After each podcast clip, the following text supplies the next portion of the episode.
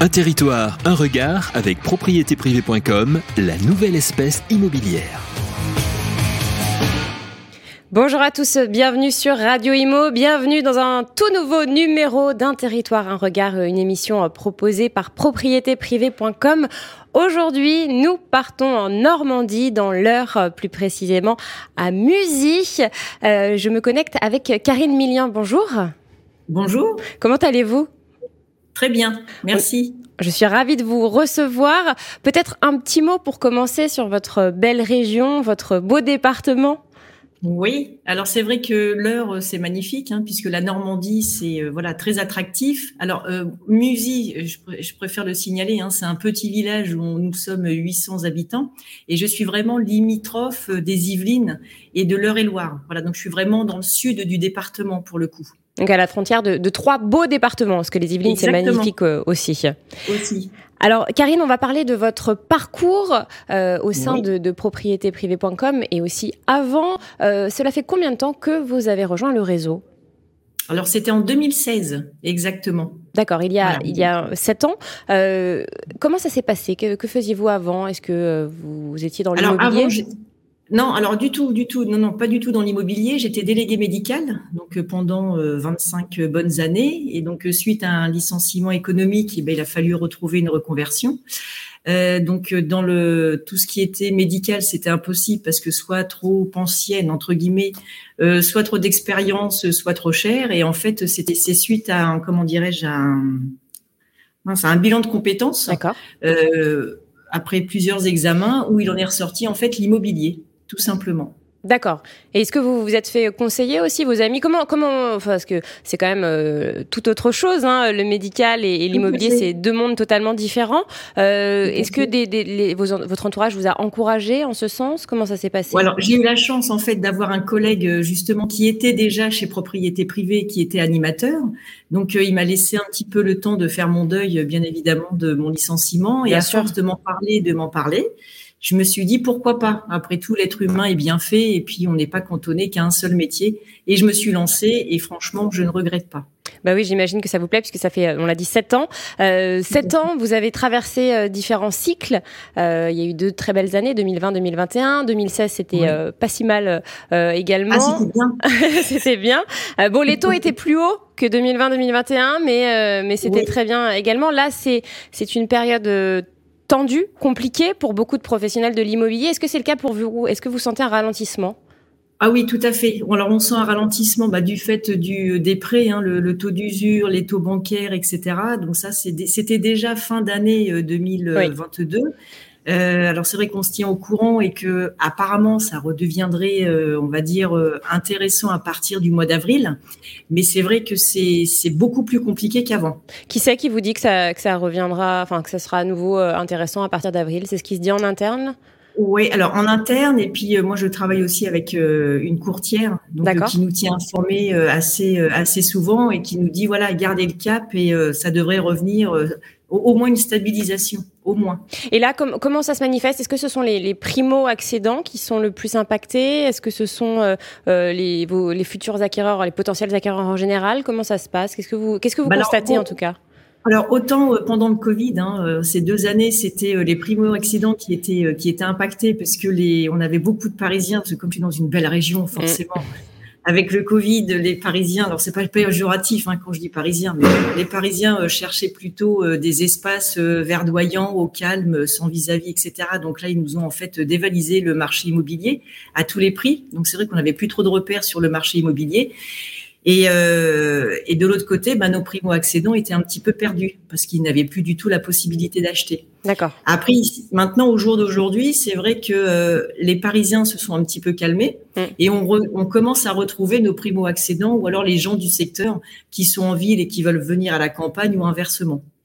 Est-ce que vous avez constaté le phénomène, parce que vous l'avez dit, hein, beaucoup de, citadins ont voulu fuir la ville euh, en misant tout sur le télétravail, et là on s'aperçoit que bah, le télétravail, on en revient, on y revient quand même. Hein, euh, on en revient, bon, pas forcément à cause de ce qu'a dit ou grâce à ce qu'a dit Elon Musk, mais parce que euh, voilà, on se rend compte que bah, l'essence ça coûte cher, il faut quand même y aller au moins deux trois jours par semaine, etc. Est-ce que vous avez vu des, biens mis en vente à cause de ça, des, Parisiens qui s'étaient dit on, on s'en va et puis qui ils retournent à Paris. Est-ce que vous avez constaté ah, tout à Fait. Moi, sur sur cette sur ces deux années en fait de Covid, j'avais beau dire à, donc aux citadins attention, le jardin c'est de l'entretien. Bien sûr. vous avez de la route à faire. Il faut venir quand même assez souvent. Il n'y a pas le petit bar où vous pouvez y aller à pied, prendre le café le dimanche avec le petit croissant.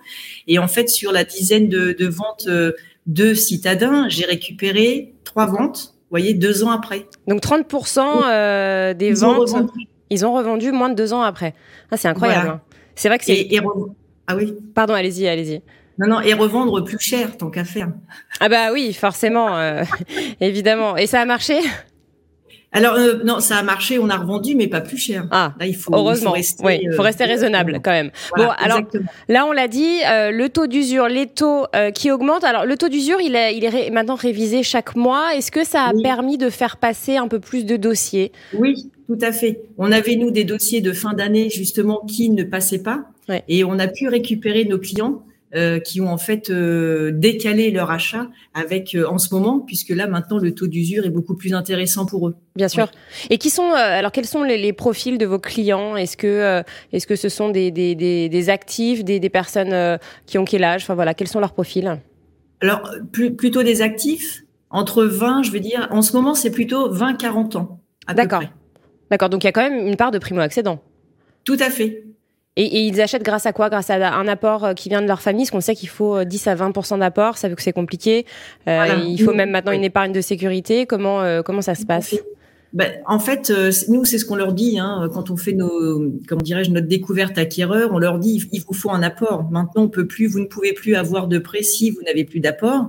Et donc, il y a souvent les parents pour les plus jeunes euh, voilà, qui sont euh, qui sont derrière et qui nous disent bon, effectivement, je vais avoir un apport de la part de mes parents. Mhm. Après, pour, bon, les citadins, c'est plutôt des paiements euh, comptants. On en a encore. D'accord.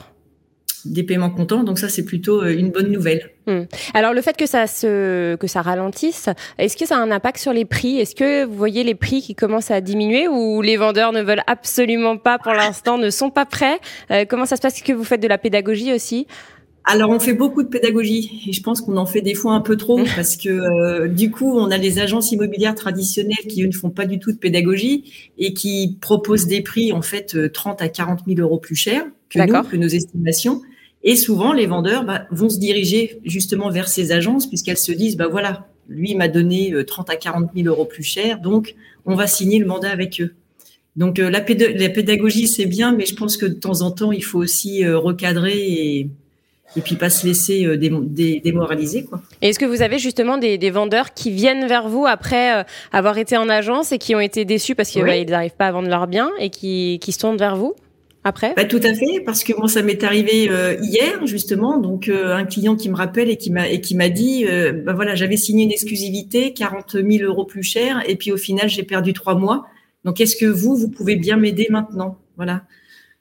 Oui, donc on voit vraiment, euh, c'est un peu deux, deux salles, deux ambiances. Hein, euh, les... C'est ça, exactement. Il faut tenir, il faut vraiment se dire, euh, non, non, on continue, il faut pas se démoraliser, mais c'est vrai que des fois, le, le, moral en prend un coup quand même. Et là, comment vous faites dans ces cas-là pour vous, vous, vous, parlez beaucoup avec les gens du réseau, vous vous soutenez, comment ça se passe justement pour pour être résilient en fait en cette période compliquée qui impacte bah, tous les professionnels de l'immobilier au final. Hein. Tout à fait. Alors après, on a effectivement hein, dans le réseau. Alors moi, je suis animatrice aussi, donc voilà, on, on communique aussi entre animateurs, donc ça, ça, voilà, ça nous fait du bien. On peut appeler aussi des gens du réseau euh, sans aucun problème. Et, euh, et puis après, moi, comme j'ai une équipe aussi sous ma coupe, euh, quand ils m'appellent, je dois aussi être en forme entre guillemets mhm. pour leur dire, mais on y va, c'est pour tout le monde pareil. Hmm. Et justement, vous vous sentez soutenu du coup par par le réseau? Est-ce que vous vous ah sentez entouré? Oui, c'est vraiment une belle famille. Hmm. Voilà, une belle et grande famille. Eh bien, merci infiniment, euh, Karine, pour ces, ces, mots et cette interview. Merci beaucoup. Merci. Au revoir. Un territoire, un regard avec propriétéprivé.com, la nouvelle espèce immobilière.